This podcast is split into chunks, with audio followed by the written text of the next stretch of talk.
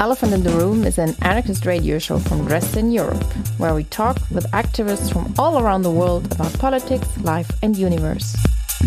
Airing every second and fourth Monday of the month on Color Radio. You can find the podcast version of the show on the Channel Zero network or on your favorite podcast platform. From activists for activists. Hello and welcome to today's show here by Elephant in the Room. My name is Nina and I have a guest or a friend from Iran today here. And we want to talk, of course, about the uprising in Iran. And as you can imagine, there are a lot of questions and we would like to discuss those. Yeah, hey, hello. Maybe you want to introduce yourself to our listeners first. Hi, I am Baharak. I'm from Iran and I live in Germany for a while right now. I'm mostly active in anti-racist sin, and my main ob- objective is uh, refugees pol- um, politics, actually uh, supporting um, refugees and what I call non-citizens. But since the uprising, st- I mean, the latest uprising start happening in Iran, I see that people in Germany wants to support Iranians, but it seems that they don't know how and they can't really well know which demonstration they they um, can support, what type of people they can support, because among Iranian in diaspora, there are also hardcore uh, nationalists or fascists. So I took it on me to to give some information, especially to the scene here about Iranian fascism and how they should not be given any platform as Iranian here to go on with their I don't know propaganda on the street. Yes. Okay, cool. This uh, sounds interesting. I would like to start a little bit more personal if it's okay and i wonder mm -hmm. how are you actually what were your thoughts when you figured out what is going on and, and how are you now well as an iranian in exile it was always not easy to to not be able to go back and visit uh, where i grew up my family my friends and basically everything which created the me who I am right now. And during the past uprisings, I was all the time anxious and worried and try to follow them up as closely as I can because I don't live there and sometimes due to internet shutdowns and cutouts makes it more difficult to get more information about people, about the uprising, about what exactly goes on on the street and who's there. And with this latest uprising, it kind of more or less was the same in the beginning. We heard that a young woman, a young Kurdish woman, Jina Amini, I'm going to call her by her Kurdish name, was murdered by hijab police, or what we call hijab police in Iran. When I heard the news first, I was really sad because I, as a woman, face more or less same repression in Iran. I remember when I was still there walking on the street being called by this hijab police. Uh, for example, I had pulled my sleeves up and they called me to, to talk to me about me rolling my sleeves off. So I see a lot of myself into her story and a lot of other women's story in, in her story because that can and I know happened before to to some other Iranian women as well. And then when the whole the first course of uprising start being formed in front of the hospital, he was hospitalized. She was hospitalized in, and then later in Kurdistan, seeing how brutally this this moaning, this dissatisfaction with situation and peaceful at the beginning, in my opinion, protests start being suppressed again. Always getting very anxious and was worried because I noticed it from the beginning that this uprising is very much different from the other one.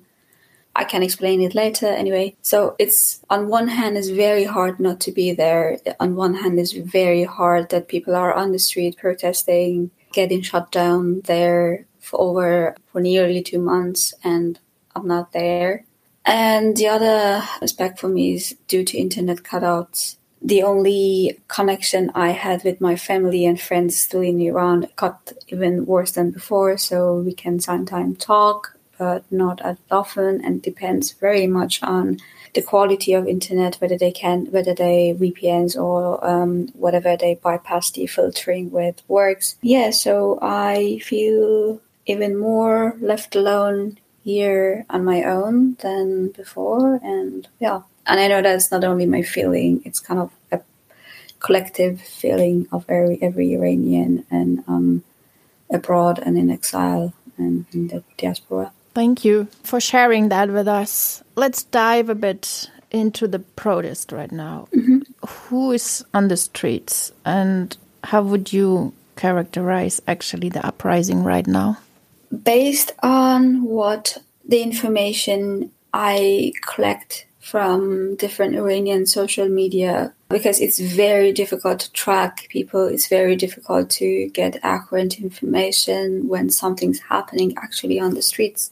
It seems that mainly women, pupils, students, and different nations and ethnicities in Iran are, are, are on the street.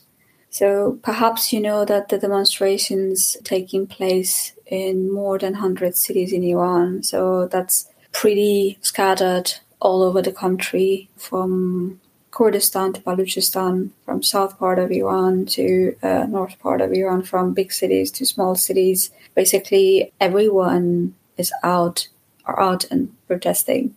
But what is noticeable is women present on the street. Maybe it's due to the slogan, or maybe it's due to the fact Jina was a woman who was killed, and a lot of women in Iran identify themselves with, with Jina's destiny because they're being kidnapped on the streets daily by hijab police, literally kidnapped, being treated like criminals only for not having proper hijab by a misogynist, um, anti-woman state and thus police forces. So these people are right now on the streets mainly, which is really broad and huge. So it's not that women only in in um, uh, in big cities or bourgeois women from all walks of life, from different social classes, from different ethnicities. Everyone is basically on the, in the streets. Cool. That sounds promising. Of course, what I know is that as you also already mentioned, that in the last decades there were different uprisings for mm-hmm. um, different reasons, often economical um, reasons, and often they were connected to to a specific region, for example. And what I also know is that protest against economical problems and rising prices are actually could be seen always also as a protest against the regime because the whole economic system is controlled by the mullah regime as well. So even so, there are sanctions, as we all know, uh, for really long. Yeah, there is a, a, system, an economical system built where people still profit, and this seems to be the regime. But still, all those kind of uprisings never reached the intensity as we can see it today. And you said already this uprising is different. Why do you mm -hmm. think why do you think it's it's it's different today? What is different? Well, the uprising today is different for various reasons that I'm gonna mention them later. But first, I think it's better to say that the current uprising is rooted down in the former uprisings yet. So before there was uprising due to economic, mainly economic issues, workers were on strike, bottom class were on strike, working class were always uh, were kind of on a strike before, and also in this uprising, they are still out on the streets. A lot of women, well, basically women in Iran don't have uh, easy access to labor market. So when they're protesting on the streets, it can be said that one of the reasons is also economic factor that that affects them as as women I can dive into it deeply later or open it up better later. What I try to say is that this uh, current uprising has still those economic attributes or demands in it as well. And the other thing about the former uprisings is that they never died. Well, they were suppressed severely, especially in um, in some parts of Iran, like in the south where Arab lives or in the southwest part of Iran, uh, where Kurds and Arabs and uh, well, basically um, a different ethnicity that, than Persians live. but they never died. They they just went underground for a while and then came up again and then came, went down again and then came up again. So the wave is still going on, and this uprising can be described as one of those chains as well. But it has more or less some different drives behind it than the former protests, which one of the main drives is this female symbol, this women um, character of the current uprising. Because before that, again, women was part of the uprising, uh, uprisers, part of the movements before, but unfortunately, their voices weren't heard as loud as we can hear them right now and uh, with this uprising. But they were there on the streets before, and this uprising is different because it has it forms and evolved around this female figure, this woman figure, and women. I mean, women issues not. It doesn't affect only poor women, doesn't affect only working class women. It also affects semi bourgeois women as well. And that's why it's a little bit has another vibe into it, another dimension into it that makes it a little bit different from the other uprisings. And then there's also another thing that with the other uprising, people always try to change something, to try to demand something, but those never work. So every time with each protest, with each uprising, people lost their hope on changing the situation peacefully, let's say, or through reform, uh, let's say. And now they reach a point that they know if they go back, if they give up the streets, nothing gonna change because reform is not a question anymore or demanding something peacefully isn't working anymore and they know that they have to push for changing their situation strongly than before and that if they live up the street give up the streets then the situation won't get any better. The opposite will, will even um, get worse. So all these aspects make this uprising be different from the past ones and link it still to those uprisings. And again, as I said, women in Iran are um, are deprived from labor market intentionally. So, if, for example, someone, uh, if you, for example, as a woman, want to be hired in, the governmental office, you come at the bottom of the priority. For example, married men with children comes first in the hierarchy of getting hired in one of these offices. Then bachelor men come first, and uh, then women last and it's also same which i don't know a lot of uh, students. I think it's about 70% of um, university students are women and then later they don't have access to any labor market or any um, prospect of finding a decent job or good paid jobs. Very few of them have this this opportunity but not many of them and it's the only thing that they can change their situation and they see no hope for changing their situation in their communities and in the uh, they see no future for themselves in the country like iran. And it's more obvious when you look and see that people in the schools are protesting as well because it indicates that they also notice if they don't find fight for their rights now if they don't try to change the law, the system, then that's their future. Being someone like Jina Amini killed, being someone like their mothers, like their uh, bigger sisters, their relatives, that they have no rights in living in Iran as women, as second gender. I think this is already um, answered a bit to, to my next question because it's framed as a feminist revolution, the whole uprising mm -hmm. right now. And, and I was thinking, what actually does it make to a feminist revolution?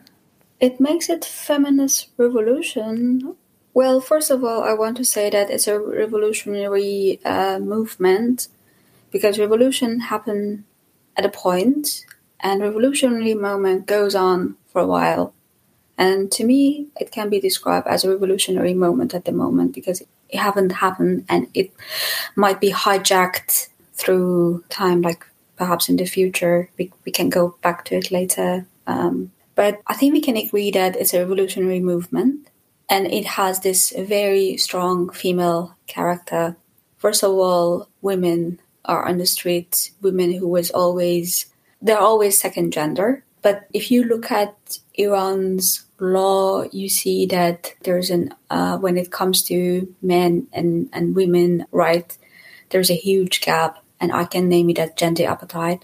Apartheid. Because all the laws that apply for a woman for a man doesn't apply for a woman. For example, women doesn't have any rights when they give birth to their children. For example, a father has all the rights about children children belong to father. So if the father kill even his children, then there's no punishment. There's no law prohibit him from doing so. But because children doesn't belong to mother, the mother don't have any right to make any decision about them. For example, if the child's supposed to go through operation, the, the mother cannot um, agree to the operation. The father or grandfather or whoever male um, in the family who has guardianship um, over the, the, the, child of a, of a woman can agree to the procedure, but not the woman herself. Also, women's reproductive organs are being controlled. So, for example, if the woman's supposed to have an operation that um, is about her reproductive organs, then the father, the I don't know, husband, one of again male uh, relatives that has guardianship over a woman, should give this permission unless it's very life threatening. And again, it's kind of, I don't know, work differently in different hospitals and different contexts. So, and again, it was just one of the things I mentioned. They're all like, uh, when it comes to women, every law is different from men or from how it applied to men. Uh, therefore, in Iran, we don't only have discrimination against women, we have gender apartheid, which actually goes on in different levels from the law to the society to the families. So we have women are fighting all the time with all these layers of patriarchal laws and patriarchal, well, kind of rules that they, they always have to follow. And now with this uprising, it seems that women are trying to to be no longer that second gender, be no longer uh, accept what's imposed on them. And before this uprising, there were some other stories, like several cases of femicide when the father or when the husband killed the wife or killed the daughter, and then there was no legal consequences, so they're out. They're yeah, well, they're not even in prison. So women are against these aspect of law and they also try to change the society they live in and they no longer want to they want basically be able to live freely as women, want to have same right as men, want to change how whatever is going on them in the society. And the only reason they can achieve this freedom is by fighting with the regime, is, is with, with overthrowing the regime, and not only the regime, but the patriarchy, patriarchy that is within the regime and within the society. And actually, a lot of women through this movement and through this uprising got empowered. And now we can hear more women voices which were not present or which were not that strong in the society before. It kind of, this uprising with this slogan of women life freedom kind of created a platform or created a momentum that women groups and women movement which used which which were actually existed in different part of Iran regions of Iran like women in Baluchistan, them being heard. And also in the uprising, uh, in video clips and etc., we see that women are climbing somewhere, putting their scarves on fire, or right now they're try to they try to go on the streets without wearing a scarf. So yeah, it's it's a female revolution. It's a it's women revolution. It's a feminist revolution from every angle you look at it. Yeah, that's that's cool.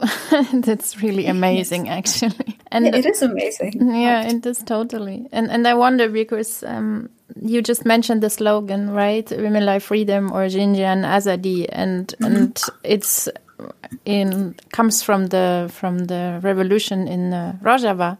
And I was wondering, actually, this slogan eventually is so deep in the sense of how we have to change society to have uh, to stop discrimination and to have uh, equal living I wonder what is with the male part of the population? Do they support this kind of deep change of the society? Like, how progressive is the movement in general? Like, we have half of the part of the society which totally wants to change it, which is pretty clear after what you described. But what is with the other part? That's actually a difficult question to answer. Difficult in the sense that I don't live in Iran and what I can see and hear from here is that women voices are very strong and loud. But on the other hand, I know, for example, that some, okay, maybe I can start from uh, a different point. Women Life Freedom or Jinjiyan Azadi started from Kurdistan, northeast part of Syria, like Rojava and we have to kind of actually don't forget that Jina was a Kurdish woman.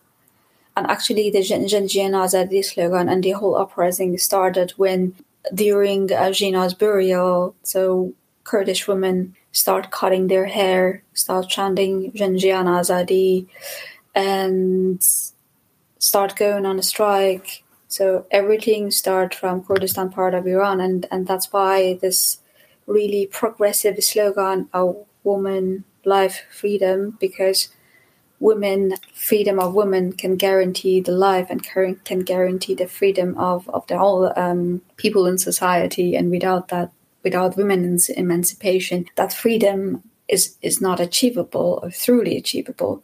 And then later, this slogan were adopted in whole Iran and by women, especially who were chanting it in every protest so we hear this slogan not only in Kurdistan part of Iran, but we also hear it in Tehran. We hear it in different cities that people, especially women and students, are um, protesting. We hear it in university. We hear it in schools. We hear it in uh, Balochistan.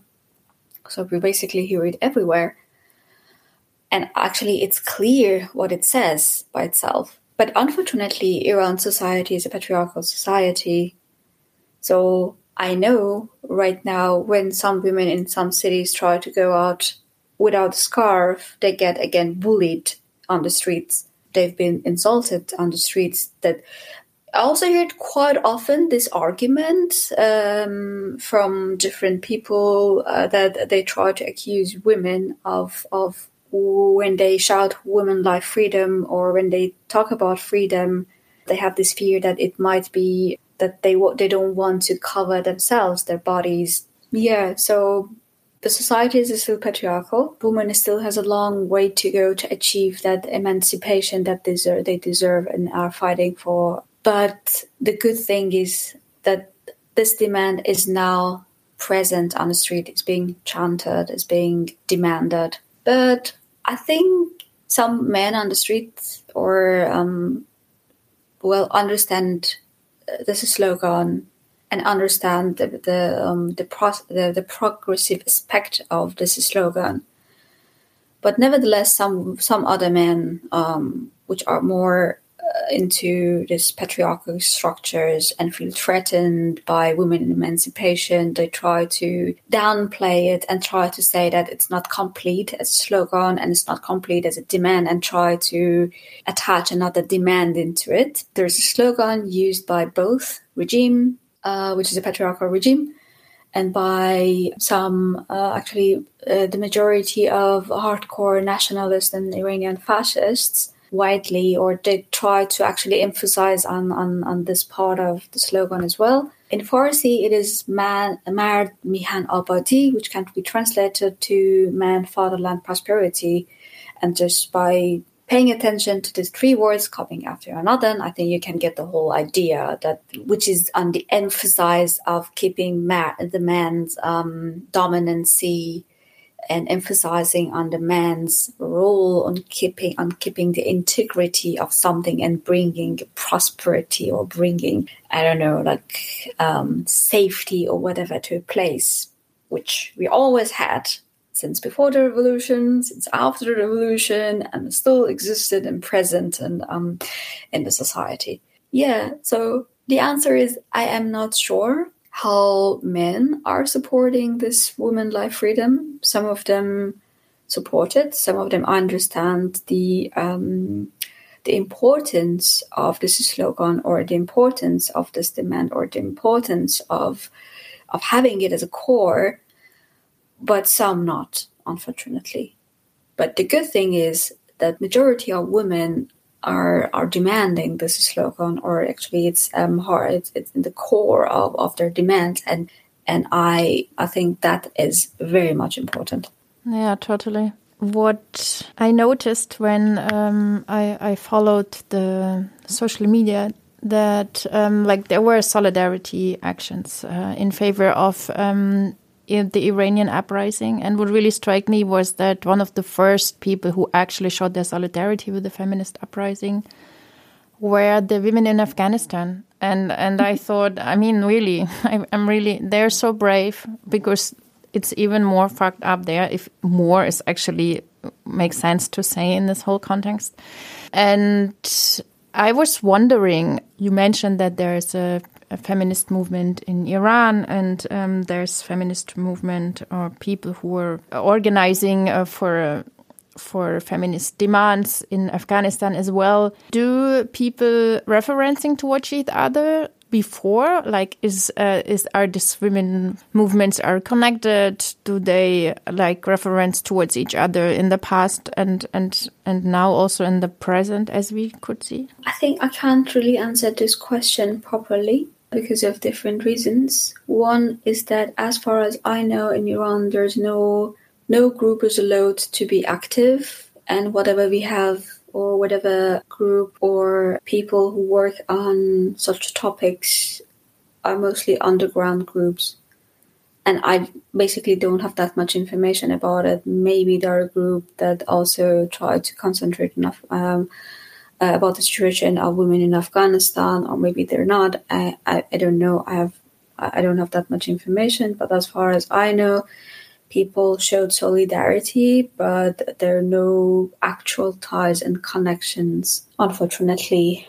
And again, that's due to regime's policy in suppressing and oppressing all the um, progressive voices or all the people who want to create any sort of change, any form of awareness in the society. But generally speaking, there was always concern about the situation of women in Afghanistan, considering Taliban, considering those fundamentalists. And what I want to mention is that the movement in, in the region, like in countries like Iran, Afghanistan, Turkey, Lebanon, Syria, they're not that apart from one another and they were always influenced each other in one way or on another for example, in Arab Spring. So the Arab Spring happened happened shortly after the presidential election in, in Iran in um, I think uh, in 2009 when people were out there in the streets of Iran and then after a while they start shouting down with dictator and then they get suppressed. But anyway, it started a chain of movements in the region that led into to revolutions. But what I want to say is that whatever happened in the region will affect the other countries or the people in the other countries in the region. As you can see, there are some ties, very close ties between the women movement in Rojava in Kurdistan with the women movement in Iran at the moment. They have some borrowed attributes from. And then with the women in um, Afghanistan showing solidarity with women in Iran, women in Iran showed solidarity with women in, women in Afghanistan. And then there are Kurdish women that fighting in um, actually are living in um, Erdogan's regime. So anything that happened in that region can affect all the other women who lived in, in, in the other countries in the region. So they're kind of connected, or they can be kind of affected or get some attributes to one another. But unfortunately, they're not that well connected so far, that well linked so far, which I hope in the future it changes because we need such such solidarity in the region. We need such solidarity for the women, especially in the region. And with them getting more uh, empowered and finding one another better, then I would have more hopes, personally, at least. Yeah, I think if the Iranian revolution, the feminist one now wins, then we the revolution moves further, right, to Afghanistan. I hope so. I know it's very difficult actually to fight with with Taliban. It's very difficult, especially because if you look it, it's very obvious that they've been, been given this country as a reward. So basically, there are like some hands to keep them on power, you know, and unfortunately, fighting against them or pushing them um, or um, outcasting them is not that easy. No, for sure. I for sure. Yes. Yeah, I was really, as I said, I was really moved that still, even so, the situation is so fucked up in the region that women in uh, Kabul were supporting the uprising in Iran. I think this is uh, for yeah. me it was a really strong um, sign. Yeah, yeah, yeah, yeah. Exactly. That's a strong sign that they all identify with this movement and they all identify as women who were oppressed by an Islamic State, by um, this fundamentalist, and they, they they they know it. They they have the experience, and also when the uprisings was going on in Iran, it still goes on uh, there were also solidarity actions and demonstration in Turkey, in um, in um, Iraq, in um, again part of Syria. So they all like all in solidarity with another uh, with one another.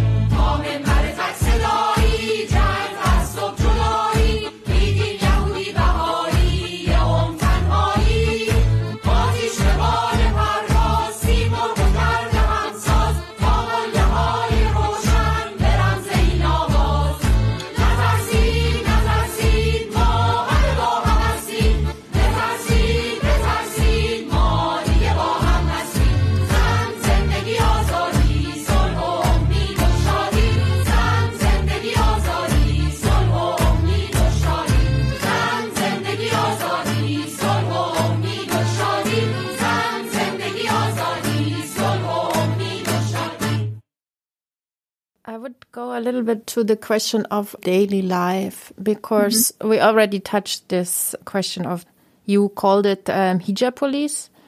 Yeah, some people yes. call it guidance patrol, I found, or morality police. I think what seems clear that this is quite an intense policing. I mean, we know all policing here in Germany, I would say.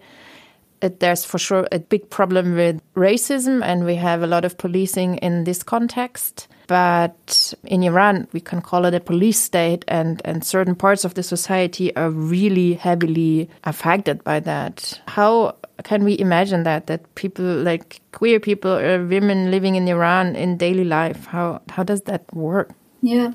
First of all, I'd rather to call it hijab police because of various uh, because of one really prominent reason that they only arrest women on the street just because of not wearing proper hijab. So I think that using this term is makes it more clear that who are these forces and what they're doing exactly in um, on the streets and toward women especially. And I think you have to kind of read the woman or hear the woman here with that gender star unfortunately, LGBTQI communities' right in Iran is never talked about, never been talked about, or um, yeah, because well, they're not allowed to express themselves that openly. And as far as I know, for them, everything is much more harder than women in the society because women are women, you know, there's the second gender, but there's no definition for them. There's no respect for them, for, for this, for, for their, like, present for their identity, unfortunately. But on the other hand, all of, I mean, most of, I mean, a lot of people from this community are protesting on the streets as well, not only women, but they are there too. So when I was living in still in Iran, this um, hijab police was still new. It was still a new thing.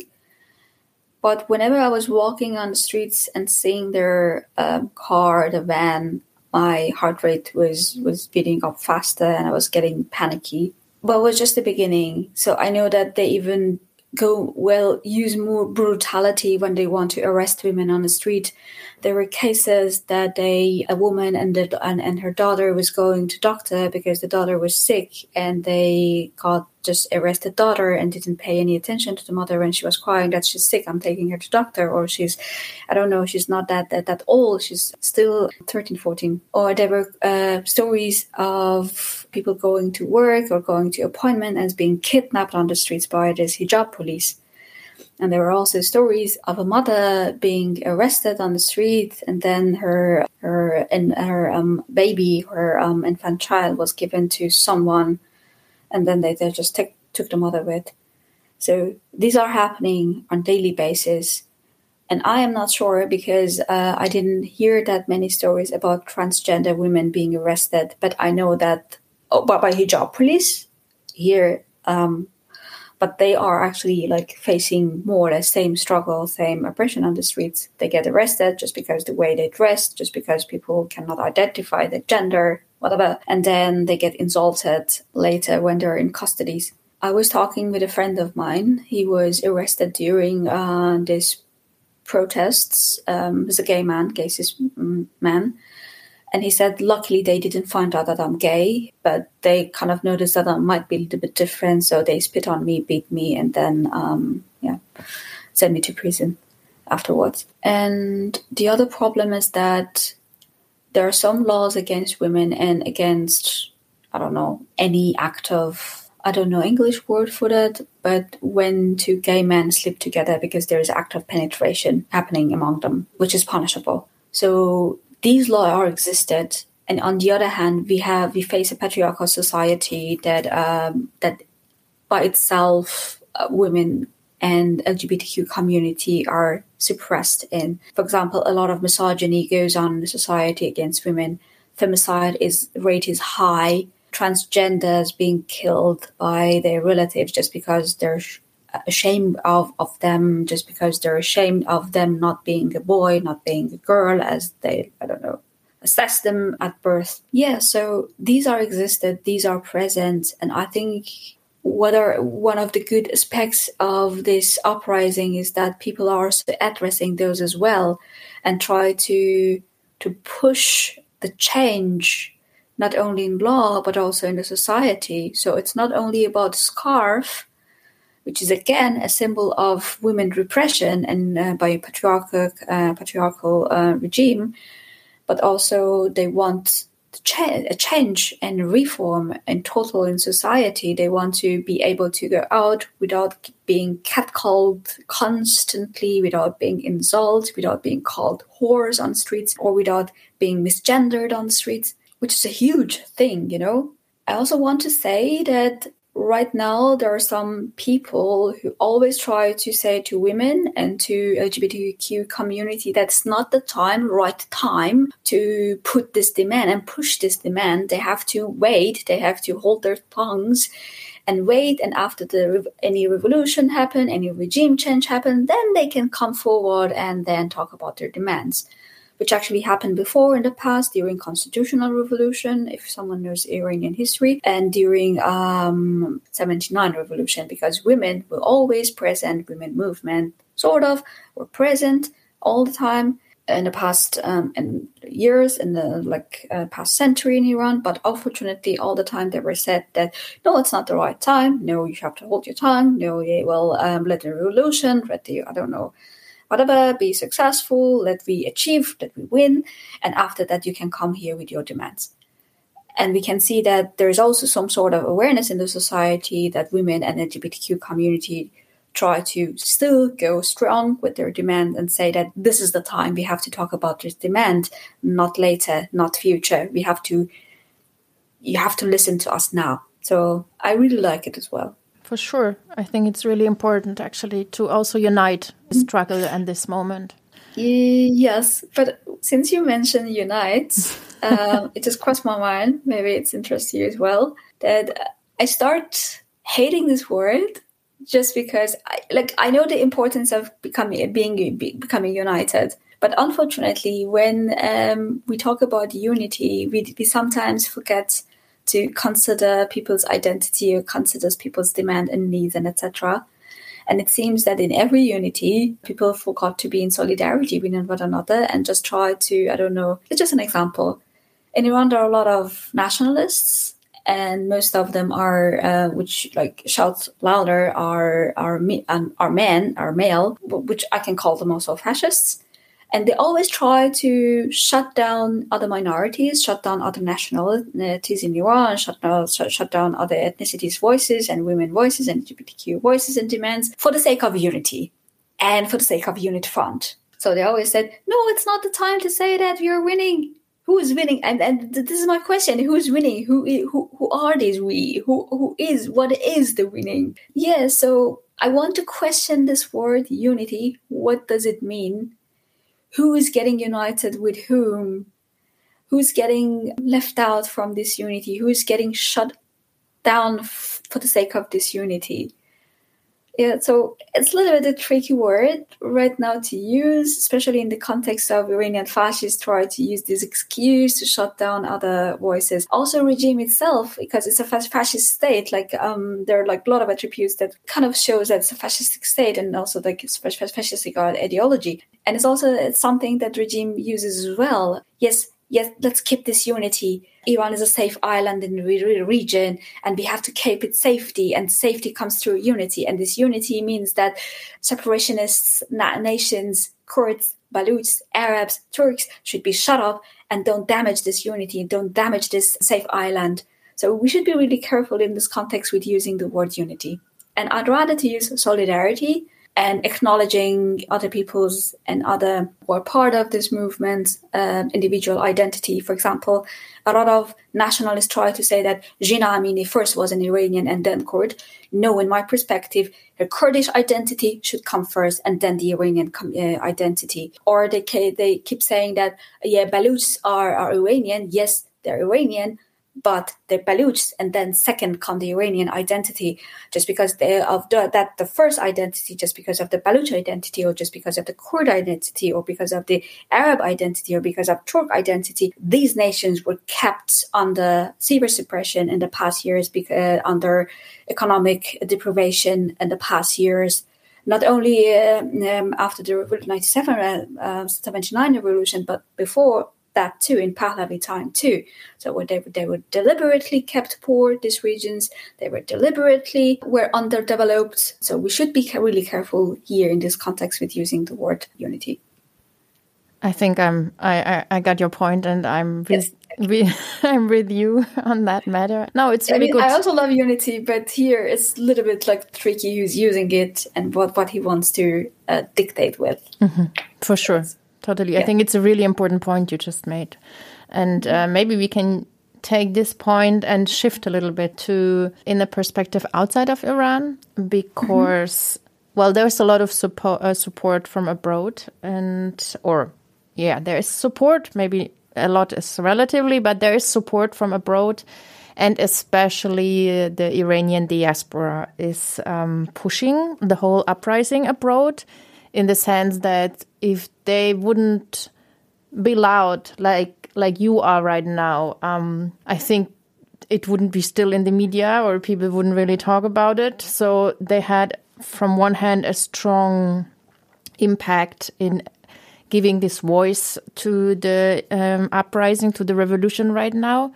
But on the other hand, you also already mentioned that we should be careful with who is calling for which demands, who with whom are we, um, for example, doing solidarity action here together.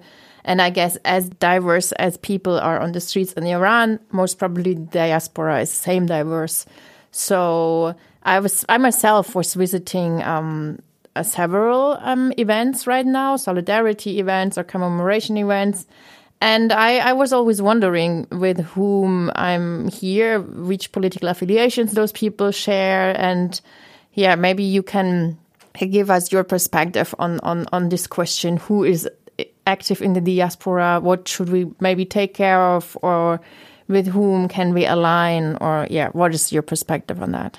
Well, first of all, I want to say it's very sad to see that the media doesn't show any interest when something happen in another geographic region than Europe or than North America or basically any to any progressive movement that happens all around the world that's actually sad to to know and sad to see every time. Well i think part of effort of iranian trying to take everything, the voices of Iranian to the mass uh, mainstream media. I understand some of them. I understand that they mainly are worried. I can, I'd rather actually, I'm trying to find words and try to find ways to describe them, the, the situation, shed light on the situation or on their mindset um, in a better way. In my opinion, a revolution comes from bottom so it's a grassroots movement that people with coming together in certain geographic region can overthrow a regime there and thus make the revolution happen. And then this is on them to decide about their own future. But this view is not shared among Iranian. So a lot of them think that for changing anything in Iran, especially with forcing regime to to go away, we need support of other countries' leader, and here in this context, they mainly mean European leader um, countries. Um, leaders and North American countries leaders. So if you look, they don't, for example, try to make any connection with, for example, women in Afghanistan or the progressive movements in the region or they not try to get attention of other countries' leader in, um, let's say, not North America and not not Europe, which is that. And then we have to see what sort of demand they, they try to push. I heard the news. I haven't actually didn't have nerves to to to read about it properly. I read that Masih Alinejad and some other women visited Macron or had a meeting with Macron. I think two days ago. Was it yesterday? I can't remember it correctly. And he promised them to to have a meeting with the leaders of the opposition. I'm gonna go back to it later. But anyway, first of all, I want to criticize this act and say that well. Macron was meeting, um, actually uh, holding hands with damn it, I forgot the pres- current president of Iran's name. Right. Oh, Raisi. Yes, Ah. yes, yes. I'm really bad with names. Anyway, Macron was holding, I mean, shaking hand with, hands with him in the United Nations and pressing them while people in, Iran started the uprising, while Mahsa Amini was killed in um, in, the, in, in by hijab police and while while, uh, Kurdish people was getting um, suppressed, while the demonstration was getting suppressed on the streets. And you cannot say Macron doesn't know; he just doesn't care. Actually, its benefits I don't know, everyone, every North American uh, countries and European countries, that a regressive regime is in power in, in a country in in in in in, in, the re- in, in that region or any any uh, part of the world, basically. So they they have also no toleration for any progressive movement. They have no toleration for any uh, progressive state or whatever. They don't have and they don't care. So that actually makes me really sad and angry that people always think that we have to I don't know, involve someone like Macron's or someone like the government here, minister here, whatever, and ask them to support Iranian. And again, it's really a vague demand because what do you mean by support? What do you mean exactly? Because people in Iran, their demand is very clear. They don't want this regime. They want change in the society and they want revolution.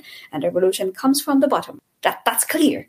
And what is obvious is that they they don't want uh, monarchies to come to power. They don't they just want a regime go, and they don't want they want to overthrow them.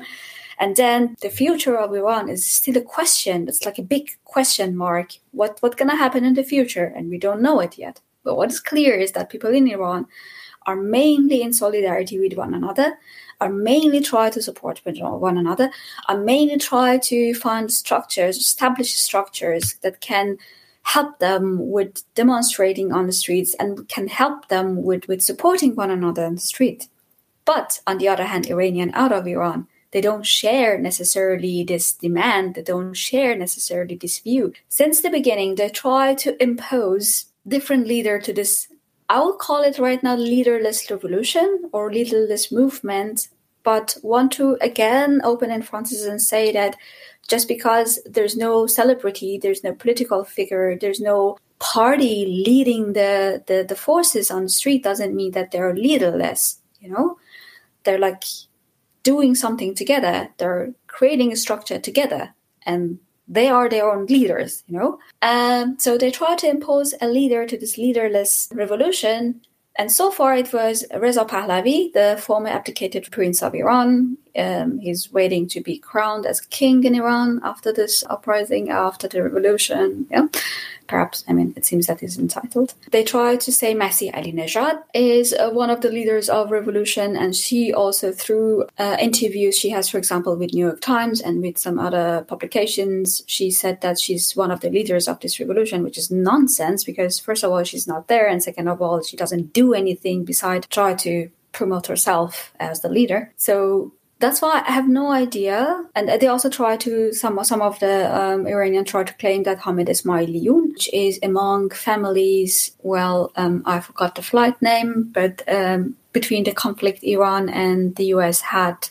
some years ago where uh, uh, when um, Qasem Soleimani, one of the top generals of Iran, uh, of Iran were, uh, got killed in Iraq by the U.S. forces, Iran shot one of its own airplane, and for a while they were denying them sh- shooting this airplane, like it was a passenger plane. And later it became clear that they shot it on the sky and and they killed all the passengers. And then families of those passengers who were mainly abroad, they formed an initiative. And now this initiative is very active and calling in Iranian to demonstrate around the world. And one of the um, speak person is Hamid Esmailion, and everyone tries to, or actually um, some Iranians are try to show him as one of the leaders of this uprising. But their objective was different and he never claimed to be a leader of this uprising so what i want to say is that some some groups out of Iran try to impose a leader, which is either reactionary or regressionary uh, leader uh, to this progressive uprising and to this progressive movement. And also the demands are really vague. For example, they demand more sanctions. And if you look at the Iran, sanctions were never really helpful. They just put people in more misery. They just uh, prolong the revolution from happening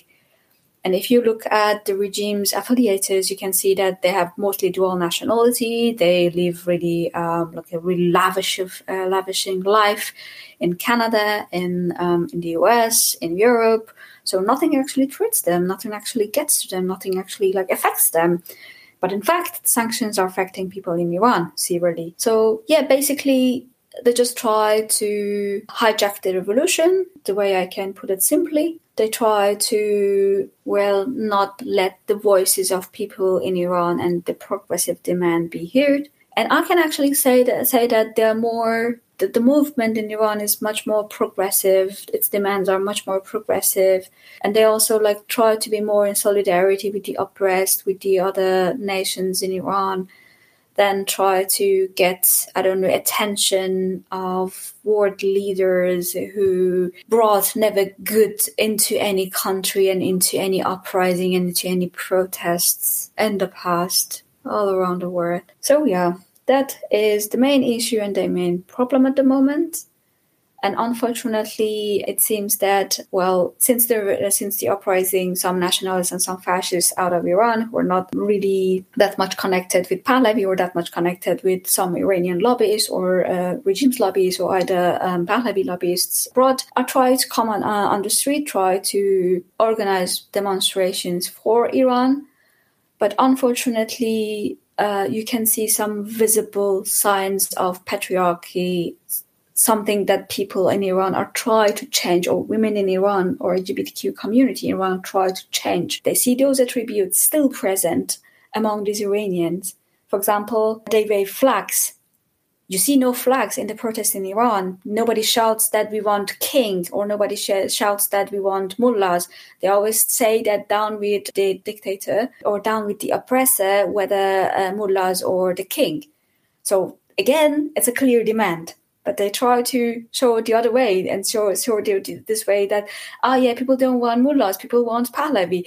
And then they wave those big three color flags with uh, embedded with um, with this lion, which is symbol of patriarchy, and that sun that is yeah. Anyway, so you see the symbols present at this protest, and you, for example, cannot understand Farsi, but in a lot of these protests, some misogynist um, slogans, some sexist slogans were chanted, which is a shame, actually, which is like a huge shame uh, because it seems that these people not only have any solidarity with uprisings in Iran, but in fact they try to shut down their voices and and and and um, pretend that their demand is the true demand of the people in Iran, which is the opposite. And unfortunately, they get a lot of support by the left scene. By the left scene, I mean that, for example, in Leipzig, in the city I live, they get a lot of infrastructure by, by left people. They get their flyers um, printed, distributed by them they get loudspeakers, they get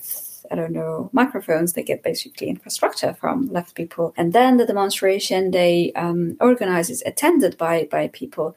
By people, I mean that either with Germans who want to do something, who want to support Iran and Iranian inside, and also by Iranian who, who are mainly apolitical and still want to do something for um, to amplify the voices of people uh, in Iran.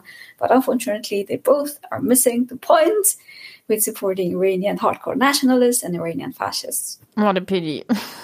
yeah, exactly. no, I, I, mean, yeah, really. I think from one hand, I'm not really surprised because, as I said, I also was not really sure where I am, and and I enjoyed. I'm not sure if enjoying is the proper word, but I, I I liked the events where there were no flags, and for example, mm -hmm. after the end of the 40 days of the mourning for Jina, this was a really powerful event, and, and there were mostly women uh, um, speaking and, and acting. So there I felt like in a good company to actually um, show solidarity to people in Iran, to the uprising, but also like come together and try to process what's happening also here, because as you said, people feel here powerless. But I, I remember there was another event where there was a huge flag, and I was like, okay, I really don't really feel so comfortable. But yeah, I also don't really know how, how to treat it. So it's good actually to, to point um, specifically to that and that people have more awareness and ask no? Maybe you can also go there but then ask what's going on. What are your demands? Mm -hmm. what are you saying? And also ask for translation for slogans if you don't understand to actually get an idea where you are. Yeah Actually, that might interest you because a lot of Iranian hardcore nationalists and fascists always try to argue that women life freedom slogan is not complete by itself. And the second part, they try to stick it into it. Yeah. Mm-hmm. Um, man, fatherland, prosperity, they're really sensitive when you mention or when you criticize this, this part or um, for example when you talk when you tell them about feminism they get super um, angry and then try to say that well feminism is not i don't know that they try to um, tell you actually make it their point about crazy man hater feminists and then say that women should do this and that instead. So i encourage everyone who wants to attend the demonstration to ask about it beforehand ask about the slogans ask about whether flags are allowed, what type of flags are allowed. I know that some Iranian nationalists try not to bring the flag with the lion and the sun on and only try to have this three color one. Yeah, well, still flags are flags for me. And unfortunately, in this case for Iran, flag is a symbol of oppression for a lot of nations among the, the its geographic borders, uh, its political geographic borders. But anyway, some Iranian simple nationals might not have this awareness and they only try to have this understanding about the, the lion and the um, sun symbol and just bring only three color flags or the flag with Zan Zendegi Azadi symbol embedded and written in the middle, which is still okay, I would say. It's, it's better than supporting Iranian fascists. I think we have a long way to go. I mean, um, I recently noticed that a lot of Iranian who were apolitical. So right now they get they try to be get to be active, and unfortunately, because they've never been politically active, they just like showing reaction to the situation that happened and feel emotional. They're just doing something, you know. It's not that their intentions are not right. Their intentions, I don't know, something's wrong with that. But I see a lot of space and getting into conversation also with Iranian in diaspora, this a political people who are now getting politicized. Thank you for that perspective. And um, yeah, I mean, we encourage for sure people being in solidarity and do what they can. But yeah, be aware. I yes, be aware. I was wondering about uh, getting informations, but I think you already mentioned several times that it's complicated to, to get actually informations right now about recent situation. You have any specific social media channel in mind you could recommend to people? Not really, because it's very, very, very hard to get good information or to get accurate information without any infiltration of stupid ideas. What I can recommend is not to follow mainstream media. They're nonsense. They're just a bunch of rubbish you can find on them. I mean, they can cover some of the news, but not all the news. And in between, you get a lot of, I don't know, extra information which is not accurate. For example, when they said that blah, Prince of Pahlavi said that statement, or I don't know, opposition did that, and blah, who's this opposition? They're not part of the opposition. They just claim to to hijack. Actually, they just try to claim the um, the movement, and then on other social uh, media platforms like Twitter, Clubhouse, etc. Some people's words sound legit, but if you look closely to the wording and if you look closely to how they deliberately put some arguments. So, for example, they give you a lot of extra information, and then they said, although I don't take side with Prince of Pahlavi, but it's still better to have him, you know? So this type this type of twists at the end, this type of deliberately legitimizing or showing something which is not or shouldn't be okay is okay. These are like little bit tricky to get sometime, a little bit tricky to to see how people are putting an argument deliberately and cleverly in, into into something. So anyway, we I mean I as Iranian lefties have difficulties with getting accurate information, trustable information through trustable sources. And unfortunately, it gets even harder for people who doesn't speak Farsi or doesn't actually know about many background things they should know about Iran and the former movement. Um, yeah, what I can say is maybe it's better to to ask your friends, your especially lefty friends, to explain you something. Maybe you can try to educate yourself about the past movements or about the recent history of Iran, different movements in it. I think you can find enough articles probably on the internet. I don't say that you have to listen to them or you have to consider them, but just give them, I mean, they give you a better overview basically. Yes, there are some Iranian leftists try to organize themselves and try to plan actions. Maybe you can find them and support them. For example, we try to explain what goes on right now in Iran. We, we had a, like a panel discussion about the current uprising in Iran from feminist perspective. It was last Thursday in Leipzig and then on Friday Mag- in Magdeburg.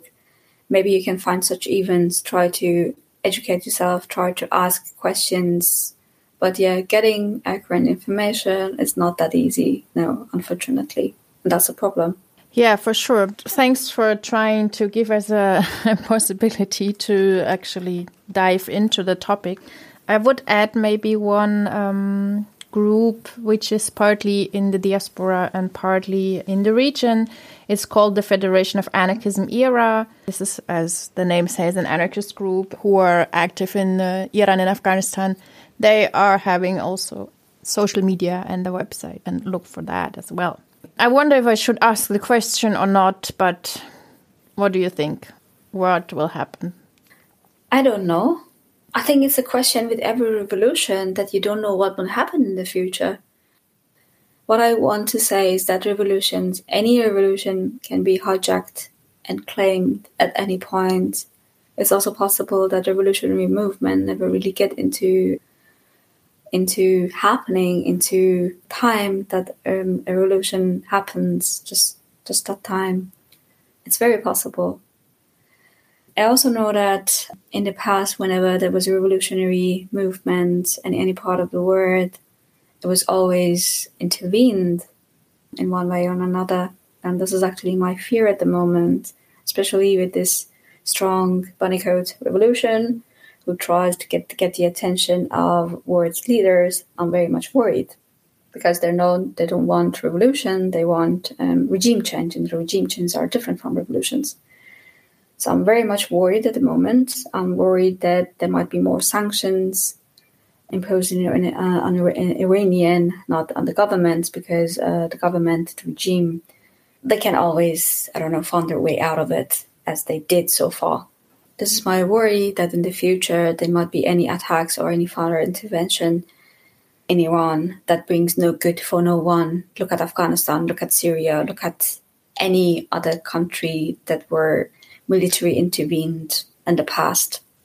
Yeah, so these are my fears, basically, that the revolution in Iran would not be allowed to to happen. And then the question is, will be what would happen to people because people don't only are not only fighting for against mandatory hijab, but they're fighting for a change in the society, like a proper change, proper economic change, proper gender change, and what will happen with those demands. These are my concerns, my fears. But let's say at any time any revolution happen without any intervention, without any um, middling, then again that's a question. I think at that point the revolutionary forces that are on the street then they have to find a way to to find a new system, and I hope it happens, and I hope that they can I don't know, agree on a system together. Yeah, I think that's good. And I think we all should hope and we all should support in which way ever we can. We should so, show solidarity. We should show solidarity to feminist struggles all around the world because the more there are, the stronger they can grow. And thanks a lot for all your thoughts you shared with us. Thanks for having me.